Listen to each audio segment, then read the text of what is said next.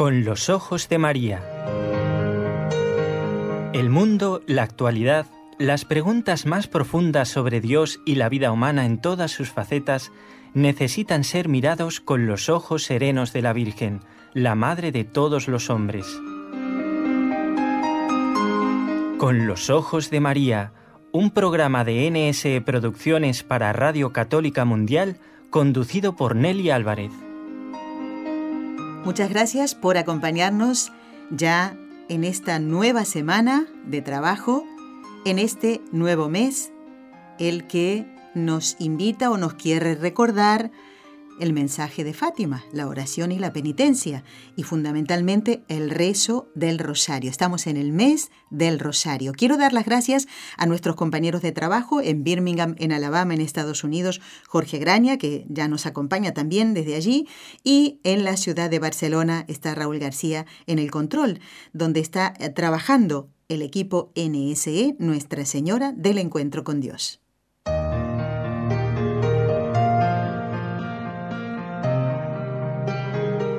Y vamos a saludar a nuestro invitado y colaborador del día de hoy. Como lo habíamos anunciado el viernes pasado, el padre Juan Antonio Mateo, que es sacerdote de la diócesis de Urgel en Cataluña, que está con nosotros. Muy buenas tardes, debo decirle a usted, padre, porque está en la ciudad de Trem. ¿Cómo está? Efectivamente, muy buenas tardes y un cordial saludo a todos los queridos oyentes en este mes que, como ha dicho muy bien, es el mes del Rosario y de los santos ángeles también. Así es, exactamente. Después le haré alguna otra preguntita porque también yo hago mis consultas, padre, ¿eh? no solamente los oyentes. Bueno, ellos nos han hecho llegar algunas y vamos a aprovechar bien este tiempo que usted se queda con nosotros, pero quiero completar los datos suyos, padre, porque puede haber algún oyente que escuche por primera vez el programa, por primera vez la emisora. El doctor Juan Antonio Mateo es doctor en Sagrada Teología por la Pontificia Universidad Gregoriana párroco de la parroquia Santa María de Valdeflors en la ciudad de Trem y delegado diocesano para el ecumenismo y el diálogo interreligioso, además de miembro de la Sociedad Mariológica Española, articulista, conferencista y colaborador nuestro desde hace, gracias a Dios, muchísimos años. Y hoy lo hemos convocado, Padre, para responder las consultas de varios oyentes que nombramos el viernes pasado y ya comenzamos, si le parece, para aprovechar bien el Pues tiempo. ¿eh? adelante y vamos a trabajar. Muy bien. Eh, nos escribe eh, Shirley, que es una oyente de Bello, en Antioquia, en Colombia, y nos dice, por favor, ¿podrían orientarnos acerca de la devoción a las benditas almas del purgatorio? Pues la verdad me inclino mucho a orar por ellas. Este tema ya lo tocamos, pero nunca está de más repasar, de eso se trata nuestra formación. Y de esta consulta, padre, han surgido algunas preguntas. Por ejemplo, eh, si hablamos de las benditas almas del purgatorio, ¿qué es el purgatorio, padre? Efectivamente, vamos a recordar estos elementos importantes de la fe cristiana. La fe nos enseña que en el momento de la muerte se produce la separación del cuerpo y del alma. El cuerpo está destinado a la corrupción hasta que llegue el día de la resurrección final. Y el alma comparece inmediatamente ante Dios para dar cuentas de lo que ha hecho mientras vivía en el cuerpo, como dice San Pablo. Entonces, como sabemos muy bien, el juicio se resuelve en dos, en dos realidades, la salvación o la condenación. Dios no quiera ¿eh? que sea la condenación porque es irreversible. Y la salvación es una salvación plena, definitiva, cuando ya el alma pues entra en el cielo, entra la contemplación de Dios, o bien es una salvación diferida, por decirlo así, en que aquella alma todavía no está preparada para, para la contemplación de la presencia de Dios y debe ser purificada de los restos de, de las penas de- del pecado que ha cometido en este mundo. Entonces entra en esta realidad que llamamos el purgatorio, que es difícil calificar en categorías espacio-temporales. ¿eh? Podríamos Claro. decir que es un estado de la persona ¿eh? con sus leyes propias, donde el alma madura en el amor, ¿eh? se purifica para acceder con total limpieza a la contemplación de Dios en el cielo. En esta situación, el alma no puede merecer para sí misma y por esto la Iglesia ofrece oraciones y sufragios para las almas del purgatorio. Yo quiero recordar que es una gran obra de misericordia rezar por los difuntos y ofrecer por ellos el mejor sufragio que existe que es la Santa Misa. muy bien. Y esto el pueblo cristiano lo vive con mucha naturalidad. ¿eh? En todas las parroquias católicas del mundo, pues eh, cuando uno tiene una defunción en la familia, cuando uno recuerda a sus difuntos, eh, pues ora por ellos, encarga por ellos misas, ofrece el Santo Rosario, porque la fe nos dice que podemos ayudarlos en esta maravillosa y misteriosa comunión de los santos. Eh, por esto rezamos por los difuntos. Un mes muy especial es el mes de noviembre. Claro. Eh, también quiero precisar que esto de los meses no quiere decir que esta obra de misericordia solo se tenga que hacer en aquel mes, ¿no? no claro. Por ejemplo, Rosario. Rosario no es para hacerlo solo en octubre. Exacto. En octubre hay que hacerlo pues con, con más eh, solemnidad, con más devoción, con más interés, yo diría hay que hacer extraordinariamente lo que hacemos ordinariamente el resto del año. Ah, y así también con los difuntos, con los Muy bien. ¿no?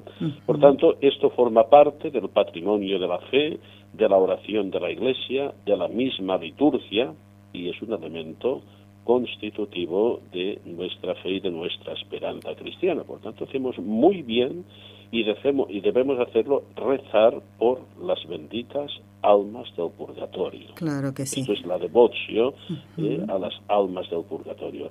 Por su parte, las almas del purgatorio no pueden merecer por para sí mismas, pero sí que pueden interceder por nosotros eh, y hacernos también muchos favores en esta intercesión en la comunión de los santos. Es un tema importante. Ya lo creo, muy bien, Padre, porque generalmente eh, una persona cuando habla de un difunto, por ejemplo, de su familia, mm, ofrece misas, pero no asocia esa preciosa obra de misericordia que va a ser al hacerle celebrar una misa, con que ese familiar puede estar en el purgatorio, padre. No sé si usted lo ha notado eso. Cuando muere un, un, difunto, una persona, nosotros lo confiamos en, a la misericordia de Dios, que es lo que nos impulsa nuestra fe, lo que hace la liturgia, pero nosotros, mm, si no es por una revelación particular, rarísima, no podemos saber exactamente el estado de esta persona. Exactamente. Es decir, nadie, si no tiene una revelación particular, puede decir que aquella alma ya está en el cielo porque si lo supiera con certeza sería ya una cosa inútil rezar por ella, por él. Porque no necesitaría Exacto, nuestra tampoco sabemos que esté condenada, si no es por una revelación particular muy especial, y por esto,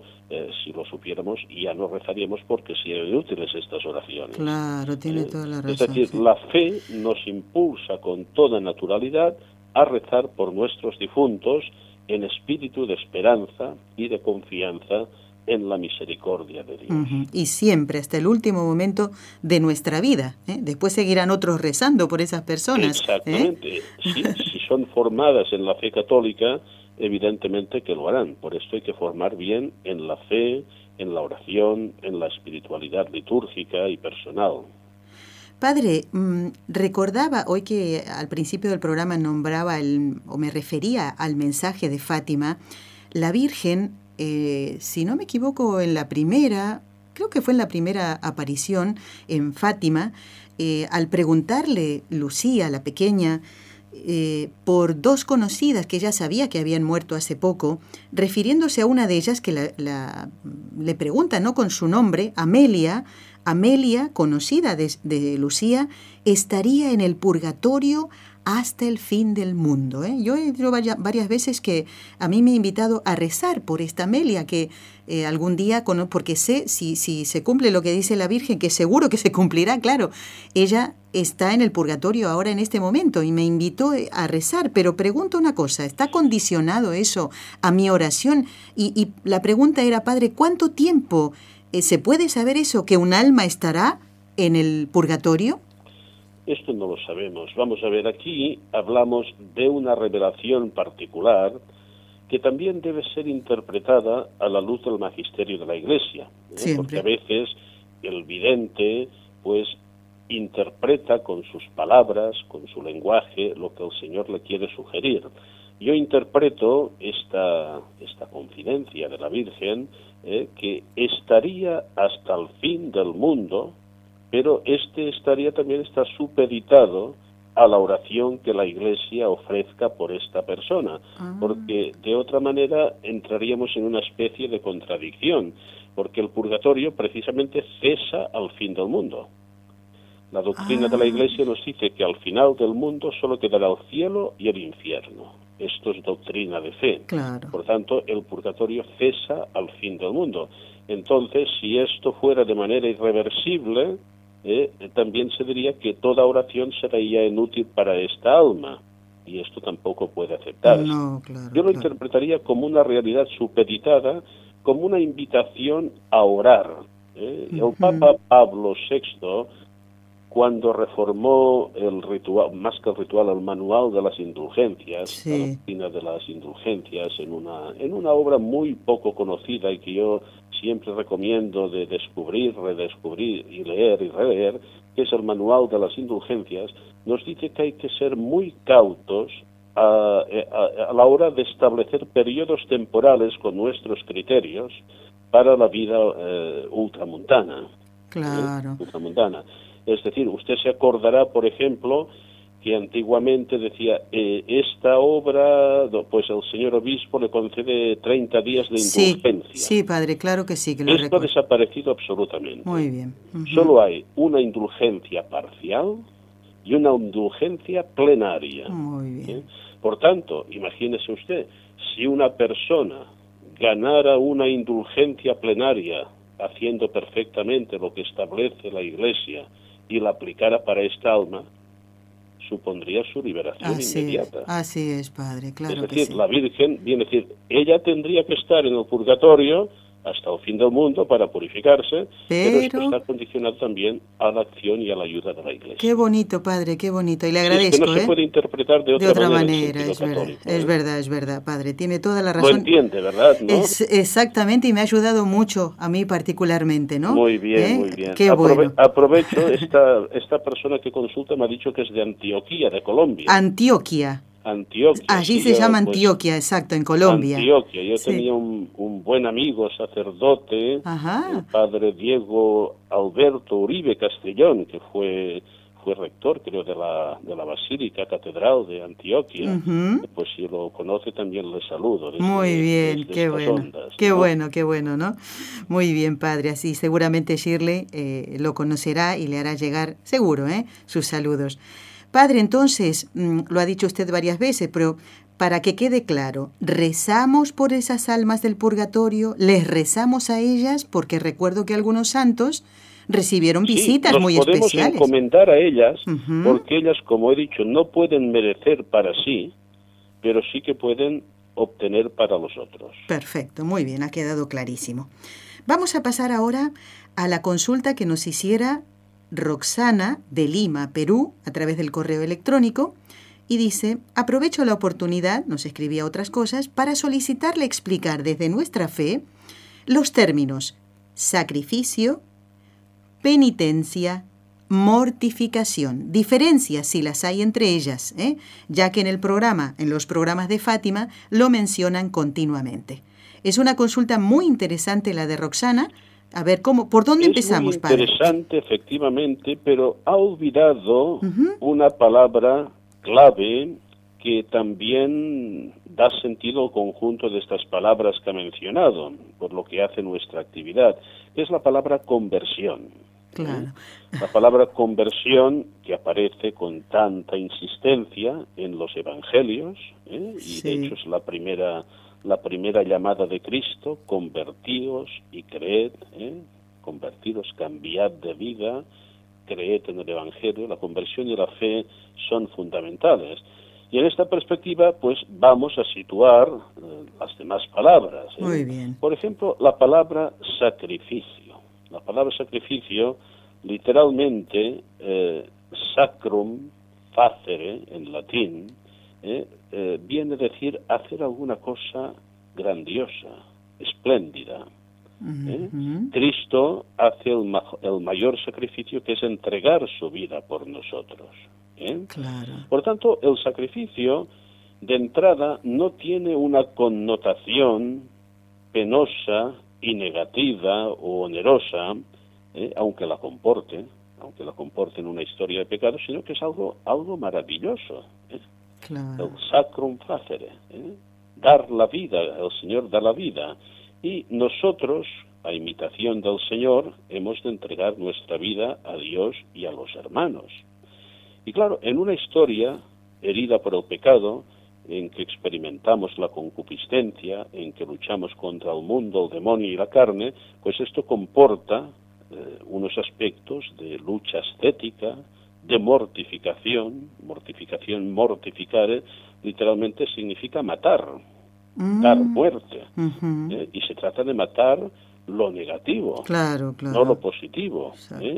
El mortificar las, las, tendencias al pecado, mortificar los vicios, ¿eh?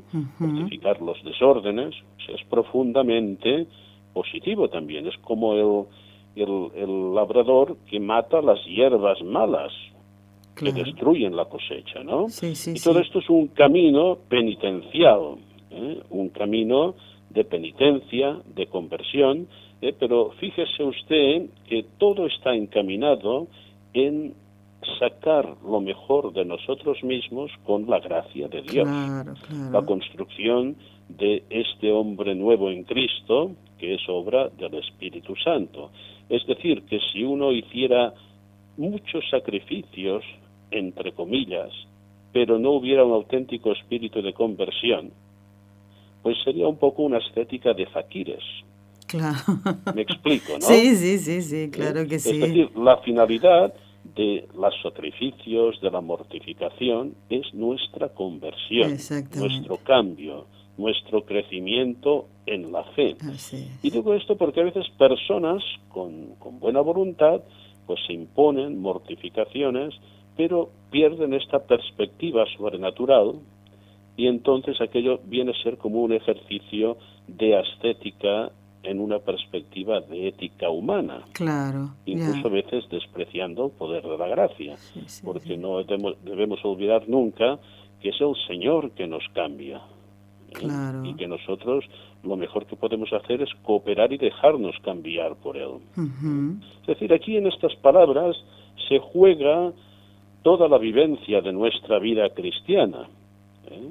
Claro, también eh, el extremo opuesto sería pensar ya estamos salvados, todo es bueno, no hay enemigos del alma, ¿eh? y que sería una auténtica ingenuidad, porque entonces bajaríamos la guardia y no mantendríamos esta lucha estética necesaria en este momento de homo viator, de hombre que camina por este mundo. Claro, claro, ¿eh? claro. todo el Nuevo Testamento está lleno de estas indicaciones. ¿eh? Está en vela. Con está las armas espirituales, sí, con la armadura de la fe. ¿eh? yo creo que en el momento presente y en muchas circunstancias el peligro está más en una visión ingenua que olvida elementos muy fundamentales de la fe, como el pecado original, las consecuencias que deja nuestra naturaleza, que la deja profundamente debilitada, el olvido de la gracia, la ignorancia de la existencia de los enemigos del alma.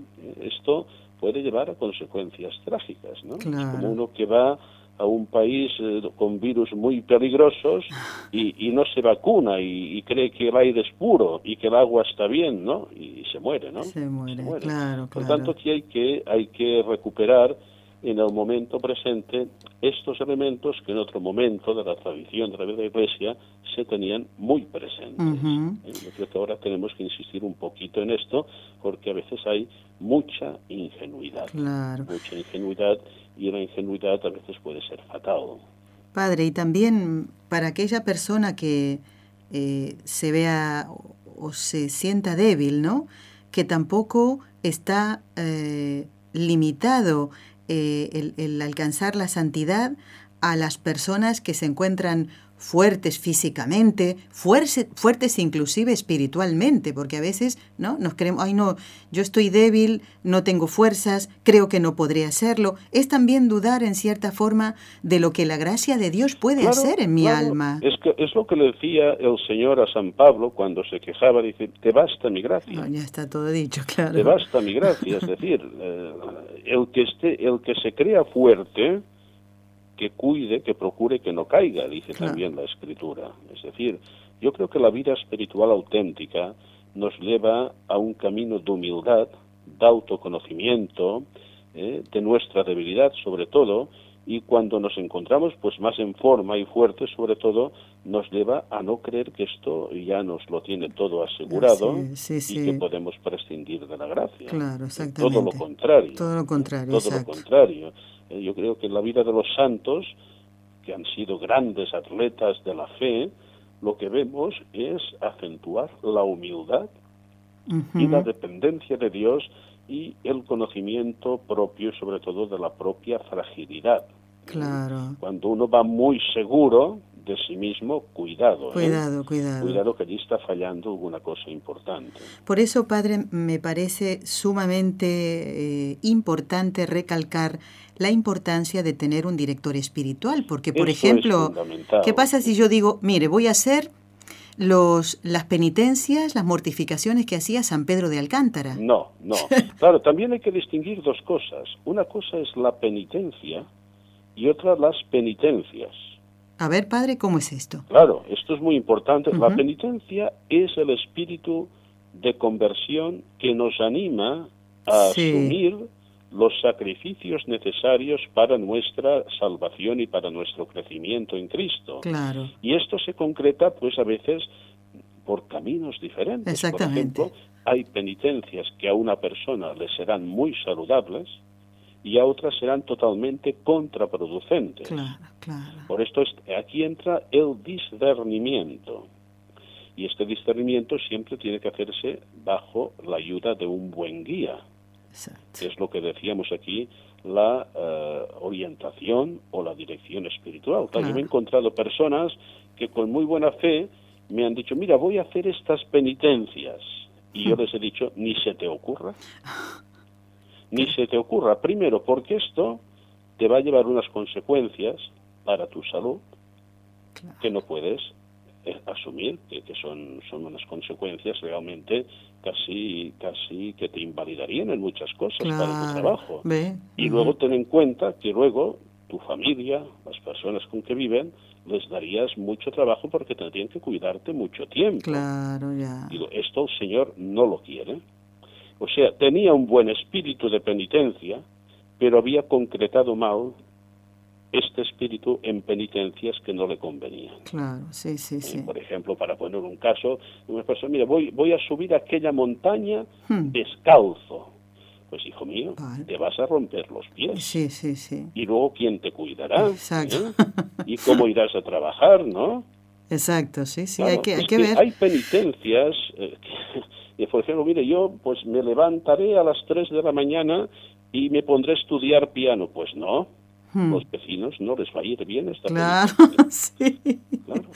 Un santo decía, mortifica, búscate mortificaciones que no mortifiquen a los otros. Bueno, pues esto lo hizo, no sé si lo sabía, padre seguro, Santa Ángela de la Cruz, la fundadora de la... Ella le ponía ceniza a su comida y su mamá le dijo un día, hija mía, porque parece ser que se las quería poner a todos los que estaban en la mesa y dice, esas penitencias para ti, ciertamente eran, y ella estaba guiada por un director espiritual, pero ahí estaba como mal orientada, ¿no? Claro, sí. Y después una gran santa. Si el guía es ciego, mal asunto. Claro, no, no, en, ese caso no, eso se le ocurrió a ella. ¿eh? Yo siempre digo a las personas que aprovechen los momentos del sacramento de la penitencia para pedir también al sacerdote algún consejo en este sentido. Qué justo, qué justo, ¿Eh? qué bien. si el mismo camino de la penitencia viene a ser ya una orientación espiritual. Obviamente, muy bien, muy bien, padre. Valen todas estas aclaraciones y creo que no solamente para Roxana, sino para todos, ¿eh? los que queremos seguir este camino ¿eh? de, amor al Señor y ofrecerle a Él todo lo que podamos, ¿no? En bien de nuestra alma. El espíritu penitencial es muy claro, porque, por ejemplo, recuerden aquellas invectivas de los profetas contra el pueblo, que ayunaba, que se desfiguraba, que se ponía en ceniza y al mismo tiempo practicaban unas injusticias que ofendían al Señor. Y, el, y el Señor les decía, estas penitencias no sirven para nada para nada. Pues eso ahí está, ¿eh? para tenerlo en cuenta también todo. Estamos compartiendo el programa con los ojos de María en este primer programa del mes de octubre de 2017 en compañía del padre Juan Antonio Mateo respondiendo a las consultas tan interesantes que ustedes nos han acercado. Y ahora vamos a pasar a la que nos acerca Mario que es un oyente también de Lima, Perú, nos ha sugerido hablar de muchísimos temas y es estupendo porque de allí vamos, según nuestro invitado, vamos eligiendo. Y en este caso, padre, él nos pedía, en ese correo tan largo y con tantas sugerencias, y gracias por eso, Mario, hablar de las profecías. Y entonces han surgido eh, de esta propuesta que nos hace él las siguientes preguntas. Padre, ¿qué es una profecía? Vamos a ver. Profeta en sentido bíblico, estrictamente hablando, es aquel que habla en nombre de Dios, con una autoridad que Dios le da ¿eh? y con unos dones que Dios le da. Sobre todo el profeta es mensajero, lleva al pueblo un mensaje de conversión, de fe, de autenticidad, y que a veces va acompañado también por una interpretación de la realidad que puede incluso pues llegar a anticipar hechos futuros siempre condicionados a la voluntad de conversión del pueblo, de las personas. Es decir, las profecías no son nunca eh, realidades fatídicas. Me explico. Por ejemplo, la Virgen dice, si no os convertís, pues vendrá una guerra peor. ¿eh? Pero claro, está, está supeditado a la conversión. ¿eh? El profeta va a Nínive, si no os convertís, de aquí 40 días Nínive será destruida. Claro, ¿eh? condicionado, está condicionado. Exacto, condicionada a la conversión. Esto es muy importante tenerlo en cuenta, porque el futuro nunca está cerrado. No, es decir, si, mm. si, el pueblo, si las personas acogen el mensaje con fe y conversión, pues están ya en este sentido modificando su futuro en otra perspectiva. Sí, sí, sí, clarísimo. Por tanto, el profeta interpreta la realidad a la luz divina. Entonces hay que distinguir también en las profecías, lo que es la, la profecía pública, bíblica, que forma parte del contenido de la Sagrada Escritura, sí que hay profecías que son irreversibles, por ejemplo, la venida del Mesías, ¿eh? anunciada por los profetas, ¿eh? y luego las profecías o el don de profecía que continúa en la historia y en la vida de la Iglesia, es decir, en cada generación Dios suscita profetas, personas que hablan en su nombre con una autoridad especial, pero ya sin añadir nada a la revelación pública. ¿Eh? Y entonces estas son las profecías que hay que discernir, porque hay personas que dan credibilidad con mucha facilidad a, realidades que no están autentificadas. Y a todo, a todo lo que sale en Internet, a lo que sale en, las, eh, en los libros. Exactamente. Y viven como angustiados, padre, o sea, no viven eh, eh, con la libertad de los hijos de Dios. Esto es que esto, uno se encuentra con gente y que va detrás de esas profecías. Fíjese en el mismo mensaje de Fátima, padre. Están obsesionados con estas cosas y se olvidan de lo que auténticamente la Virgen nos propone. Porque en el fondo no están movidos por el espíritu de fe, sino por una curiosidad malsana y por una pretensión de conocer estrictamente el futuro. ¿eh? Entonces aquí hay que discernir siempre, primero, claro, el discernimiento de las profecías corresponde a la autoridad de la Iglesia, siempre, sobre todo del Papa. ¿eh? Entonces, cuando una la Iglesia dice no, estas supuestas revelaciones no lo son y hay que apartarse rápidamente. ¿eh? Exacto, exacto. Y cuando lo son, ¿eh? pues en el fondo nos están diciendo lo mismo que nos dice la revelación. No añaden nada. ¿eh? Y sobre todo las verdaderas profecías son una invitación a la fe, a la conversión y a la esperanza. Exacto, siempre la esperanza. Es decir, que si alguien nos viene con una profecía de que mañana vendrá un tsunami, que ya no hay nada que hacer, que todo se acabará, es un falso profeta. Claro, sí, sí, es sí. un falso profeta. Bueno, le íbamos a preguntar cómo reconocer a un auténtico profeta. Pues ya lo ha dicho, padre, es que no hay, no hay más La nada. coherencia con la fe. No- Exactamente, No, hay otra. No hay otra, sí. No hay otra. ¿eh? Bueno, padre, eh, la última consulta que fue la que le enviamos ¿m? en este, en estos, si nos permite un par de minutitos más. Vamos rápidamente. por Muy bien, para responder a la inquietud de Maribel, dice, eh, Dios quiera me puedan ayudar. Seguro, Maribel, escucha esto. Eh, dice, entiendo que los 100 años de las apariciones de Nuestra Señora de Fátima se cumplen en octubre de este año. ¿m? En realidad de la última aparición, claro. Dice, pero el año jubilar que concedió el Papa Francisco se cumple en noviembre y cita un comunicado efectivamente de Así Prensa, que ya salió hace tiempo. Y la pregunta, padre de Maribel, es, ¿la celebración es el 13 de octubre o es cuando se cumple el año jubilar? Dice, Exactamente. a ver. El año jubilar se concede alrededor de un acontecimiento, en este, en este año centenario, pero no significa que concluya estrictamente en el momento que concluye la celebración del acontecimiento. Es decir, el, el año jubilar está perfectamente indicado en la bula que lo promulga. O sea que, eh, eh, a ver, el, en noviembre entonces, padre, como lo decidió el, pa- el Papa. Muy bien, muy bien. Entonces, sí, sí. E incluso, pues yo me atrevería a decir que de alguna manera se alarga un poquito. Exacto. Por- le explico por qué. Porque a veces cuando uno realiza la obra indulgenciada, tiene un periodo, un margen de tiempo, eh, que viene a ser una, una, unos siete días antes, Sí. siete días después, para cumplir algunas de las prerrogativas como es la confesión o la comunión eucarística. Perfecto. ¿eh? Por tanto, que esté tranquila en este sentido. Muy bien, Maribel, perfecto. Yo creo que con esta respuesta del padre ya está contenta y nosotros también. Padre, hoy usted no se puede quedar más tiempo, pero Pues lamentablemente hoy ya el tiempo ha pasado. Sí. como siempre, y más en radio que parece pasa más rápido. Padre, su bendición para estos oyentes que nos han aportado preguntas tan interesantes. Con mucho gusto. Pues Eh, para este todos. día de los santos ángeles custodios les imparto la bendición de Dios Todopoderoso, Padre, Hijo y Espíritu Santo, y que Amén. el Señor les conceda también ser dóciles a su inspiración a través de los ángeles. Amén. Gracias, Padre Juan Antonio Mateo. Hasta otra oportunidad, si Dios lo permite. Un cordial y, saludo y lo hasta encomendamos. pronto, si Dios quiere. Si Dios quiere. Muchas gracias.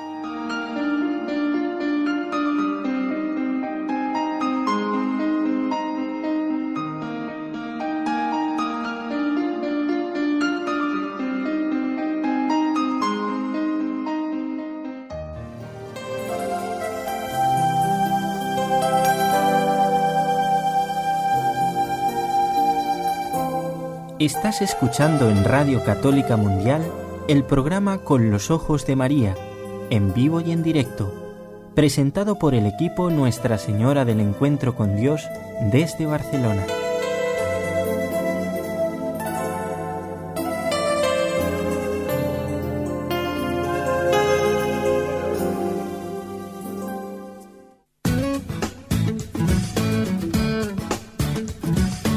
Deseas participar en vivo en el programa Con los Ojos de María en Radio Católica Mundial, marca el siguiente número de teléfono 1866-398-6377 si llamas desde Estados Unidos o Puerto Rico. Si llamas desde otros países, marca el código internacional y luego el número 1205-271-2976.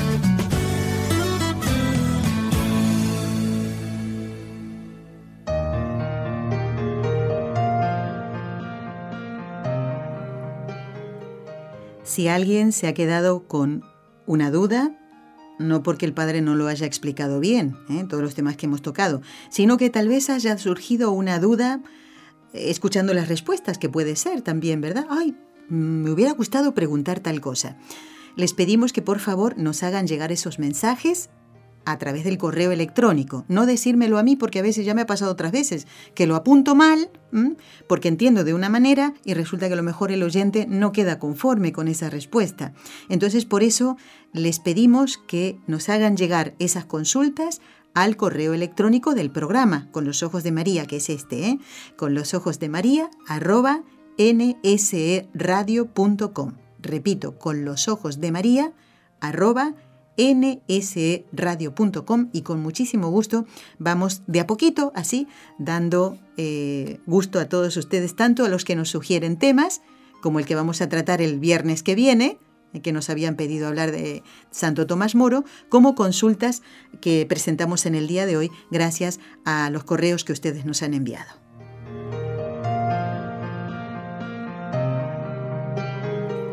¿Les parece que compartamos un pedacito de una canción muy bonita eh, que, eh, bueno, quiere mm, tener presente a Santa Teresita del Niño Jesús, que celebrábamos ayer en la iglesia. Eh, Santa Teresita, religiosa carmelita, que muere muy joven, a los 24 años, y es patrona, copatrona de las misiones, junto con San Francisco Javier, y doctora de la iglesia. Vamos a escuchar al grupo GESED del Ministerio de Música de México, que basándose en escritos de Santa Teresita, han hecho esta canción, que ojalá sea también una llamada a nuestra conversión, a servir al Señor, que, eh, como dicen en, en esta canción, que nuestra vocación sea al amor.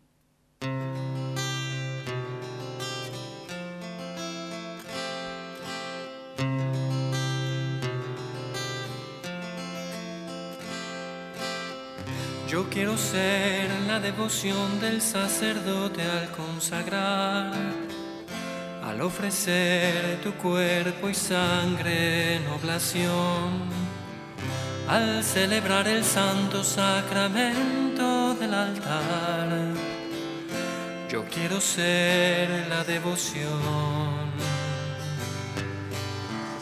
Yo quiero ser el fuego que enardece el corazón de cada misionero que se lanza a proclamar la luz del Evangelio hasta el último confín. Yo quiero ser el fuego, yo quiero ser el celo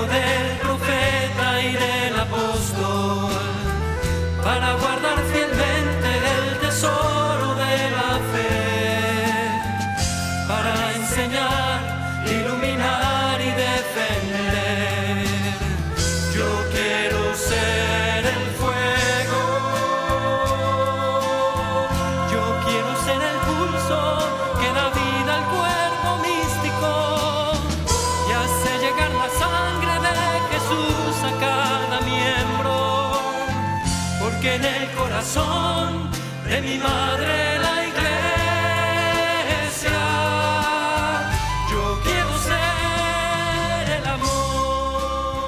Cuánto bien siguen haciendo los santos desde el cielo, como lo hizo Santa Teresita del Niño Jesús. Esta canción está basada en algunas de sus, algunos de sus escritos. El grupo Gesed, Vocación al Amor.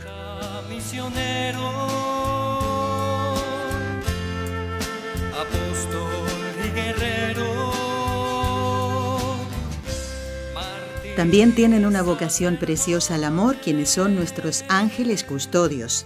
Decía el Papa Juan Pablo II allá por 1986, la Iglesia confiesa su fe en los ángeles custodios, venerándolos en la liturgia con una fiesta especial y recomendando el recurso a su protección con una oración frecuente. Hasta aquí San Juan Pablo II. ¿Le rezas a tu ángel custodio? Te encomiendas a Él, porque está siempre cerquita tuyo. ¿eh? Y esta fiesta a la que se refería el Papa es la de hoy. Hoy, 2 de octubre, es la fiesta ¿eh? de nuestros ángeles custodios. Y hoy quería contarles algunas historias para que veamos que no importa si somos unas eh, personas sencillas, mm, si no tenemos estudios o si hemos podido estudiar en la universidad no importa eso, todos tenemos nuestro ángel custodio y tenemos la tarea de estar atentos ¿eh? a, a las inspiraciones de ese ángel del custodio que el Señor nos ha puesto. Y debemos confiar en que así es, porque la Iglesia nos lo dice. Y miren, esto que les voy a contar le pasó a un sacerdote francés que fue párroco de una aldea muy chiquitita, allí en, por la campiña francesa, y parece ser que un día, de las tantas, ¿eh? mm, que caminaba por estos recorridos tan preciosos ¿eh? de la campiña francesa, y divisó, vio a lo lejos una mujer anciana, una viejita, que era una feligresa más de allí, de su parroquia, y que estaba cuidando unas ovejas, unas poquitas. Y cuenta el sacerdote que al llegar, al acercarse a ella, la saludé y le dice, Buenos días. ¿Qué tal, Francisca? Y ella, bueno, se enderezó un poquito y le respondió, Buenos días, señor párroco, y la compañía. La compañía sería, ¿no? Dice, ¿cómo? ¿Cómo, abuela? Estoy solo. ¿Dónde ve usted la, la compañía? Y la señora le responde, ¿y el ángel de la guarda, dónde lo deja usted? Clarísimo, ¿eh? Una mujer, pastora, que cuidaba sus ovejas, sabía muy bien que allí llegaba el párroco y también su ángel custodio. Y vayamos ahora a, otra historia, antes del rezo de las tres Ave Marías. Hay muchas cosas por qué rezar también hoy, muchas intenciones. Bueno, ¿saben ustedes que el Papa mm, Pío XI le, en una audiencia estaba charlando con un grupo de visitantes y les comentaba que todos los días al comenzar y al finalizar la jornada, él invocaba al ángel custodio. Y claro, cuando las cosas se complicaban, porque el Papa tiene sobre sus hombros el peso de la historia de la Iglesia, cuando esas cosas se complicaban, y que no es raro que pase así, él recurría al ángel custodio. Y por testimonios de personas eh, colaboradoras muy cercanas a él, se supo que en circunstancias particularmente muy, muy difíciles, él también invocaba, ¿saben a quién? Al ángel custodio del interlocutor, o sea, de la persona con la que él tenía que reunirse. Y le hacía una oración muy simple, ¿eh? en la que pedía a, a ese ángel custodio de la otra persona que lo iluminara, y que le infundiera eh, tranquilidad, serenidad a esa otra persona. Y cuando se hizo cargo de la diócesis de Milán, en Italia, de donde él había sido nombrado arzobispo por el Papa Benedicto XV, ¿se acuerdan? Benedicto XV que gobernaba la iglesia en tiempo de las apariciones de Nuestra Señora en Fátima, pues eh, en esa época no era eh, Pío XI, sino era un obispo, ¿no? Monseñor Ratti, ese es el apellido de Pío XI. Pues ¿saben lo que hizo? Se arrodilló para besar la tierra que el Señor le estaba confiando, la tierra de, de Milán, y también invocó la protección del ángel de su diócesis. O sea, él confiaba muchísimo ¿eh? en los ángeles custodios, el suyo, el de su interlocutor, aquel que lo iba a visitar por la razón que sea, y también al de la diócesis donde él tenía que trabajar. Y eh, cuando lo nombraron visitador apostólico en Polonia, también hizo lo mismo, besó esa tierra, tierra de santos, ¿eh? Y la puso bajo la protección del ángel custodio. ¿Te encomiendas tú al ángel custodio? ¿Lo nombras? ¿Estás atento a sus inspiraciones? ¿Le rezas la oración? La que sea. Qué bonita es esa, ¿no? Ángel de la guarda, dulce compañía, no me desampares, ni de noche ni de día, no me dejes solo, que me perdería, ni vivir ni morir en pecado mortal. Jesús en la vida, Jesús en la muerte, Jesús para siempre, amén, Jesús. Es una preciosa oración que los papás ya tienen que empezar a enseñar a sus hijos desde muy chiquititos, para que ellos sepan que tienen un ángel. ¿Han visto esas estampitas muy antiguas? Hay alguna inclusive en blanco y negro, donde un niño pequeñito está cruzando un puente y detrás, con la mano sobre el hombro, está el ángel custodio. Enseñemos a nuestros hijos ya desde chiquititos a invocar al ángel custodio.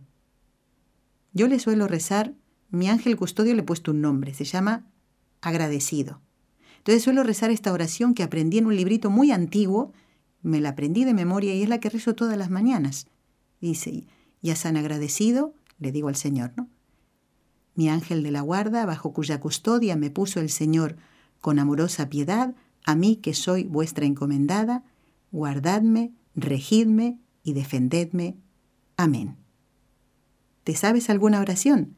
Bueno, si después quieres contárnosla, ha llegado el momento de rezar. Decía que teníamos muchas intenciones.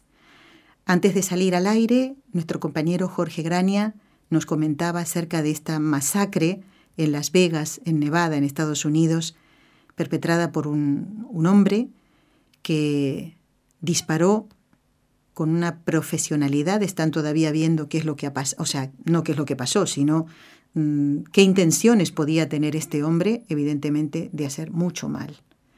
50 víctimas mortales, que, número que puede crecer porque hay prácticamente mm, más o menos 500 heridos, me decía él. Vamos a encomendar a las víctimas porque, como dijimos otras veces, hablando huracán, de los huracanes y del terremoto, ellos no sabían que era su último día. Vamos a encomendarlos. Y por supuesto para que puedan recuperarse los heridos, no solo de las heridas físicas eh, en el cuerpo, sino también este gran shock que deben tener eh, por esto. Eh. No son cosas que te pasan todos los días. Con una sola que te pase ya quedas como marcado, para que puedan superar esto.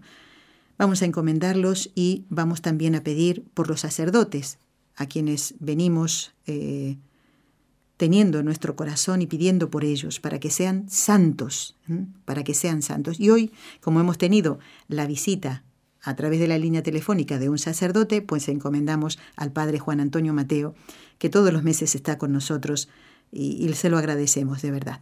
En el nombre del Padre, y del Hijo, y del Espíritu Santo. Amén. Dios te salve María, llena eres de gracia, el Señor es contigo. Bendita tú eres entre todas las mujeres, y bendito es el fruto de tu vientre, Jesús. Santa María, Madre de Dios, ruega por nosotros pecadores, ahora y en la hora de nuestra muerte. Amén. Dios te salve María, llena eres de gracia, el Señor es contigo. Bendita tú eres entre todas las mujeres, y bendito es el fruto de tu vientre, Jesús. Santa María, Madre de Dios, ruega por nosotros pecadores, ahora y en la hora de nuestra muerte. Amén. Dios te salve María, llena eres de gracia, el Señor es contigo. Bendita tú eres entre todas las mujeres, y bendito es el fruto de tu vientre, Jesús. Santa María, Madre de Dios, ruega por nosotros pecadores, ahora y en la hora de nuestra muerte. Amén. Dios Padre Todopoderoso, por intercesión del Inmaculado Corazón de María, te pedimos la santidad de los sacerdotes del mundo entero.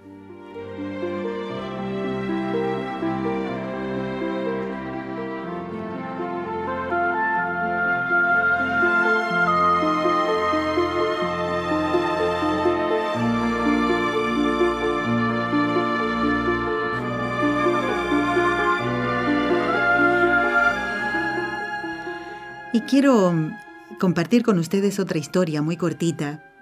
Son historias verdaderas. Esto pasó en un colegio de Roma, donde había niñas internas, ya hace muchos años, ¿no?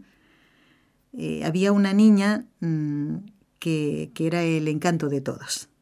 Vieron que siempre hay alguna que es eh, muy alegre, eh, muy espontánea, muy educadita. Bueno, todos los que trataron a esta niñita se quedaron encantados con ella. ¿Y saben por qué llamaba la atención? Porque quería mucho a Jesús en la Eucaristía. Quería tanto, tanto a Jesús sacramentado que todas las noches se levantaba de su cama despacito, sin hacer ruido, y un momentito iba a la capilla para hacer una visita muy cortita a Jesús sacramentado. ¿Qué pasó? Pues esta preciosa niña se enfermó.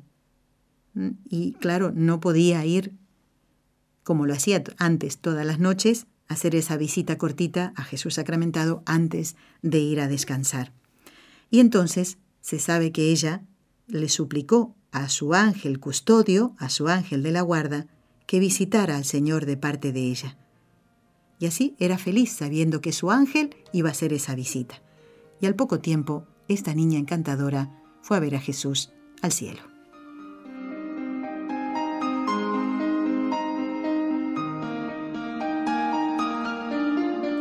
Estos pocos minutos que nos quedan, vamos a aprovecharlos dando eh, acuse de recibo a los mensajes que ustedes nos han enviado.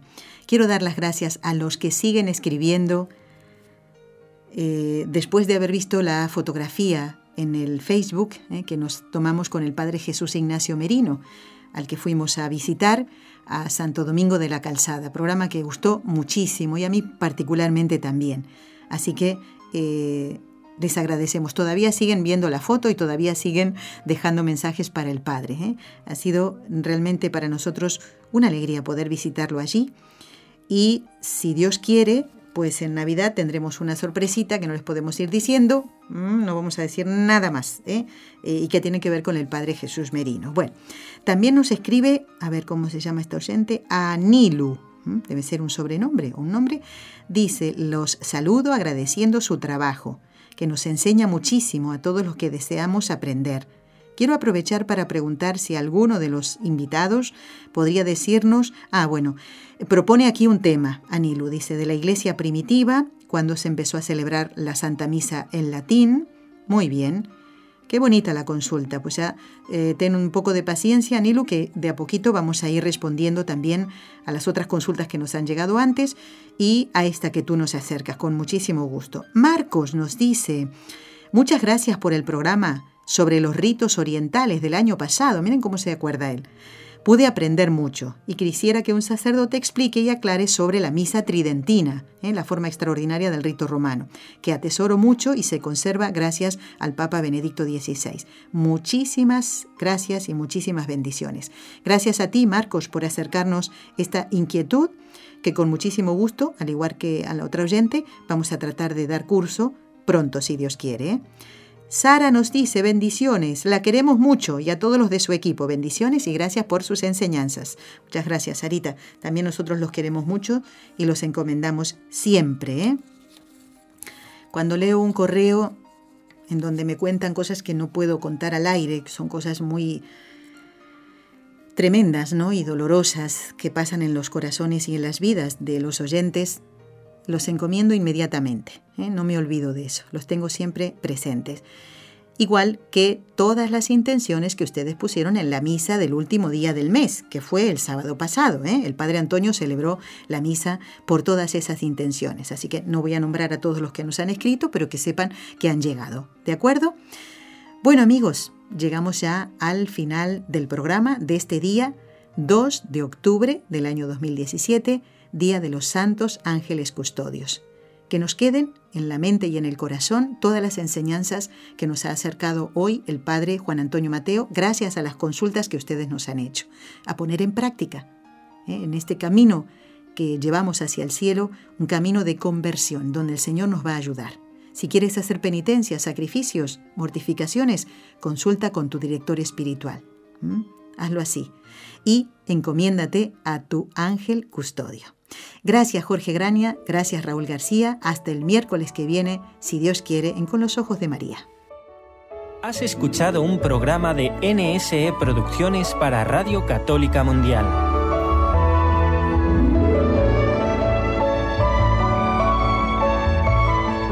¿Quieres conocernos? Escríbenos al correo electrónico con los ojos de María arroba nsradio.com. Envíanos tus sugerencias o comentarios con los ojos de María arroba nsradio.com.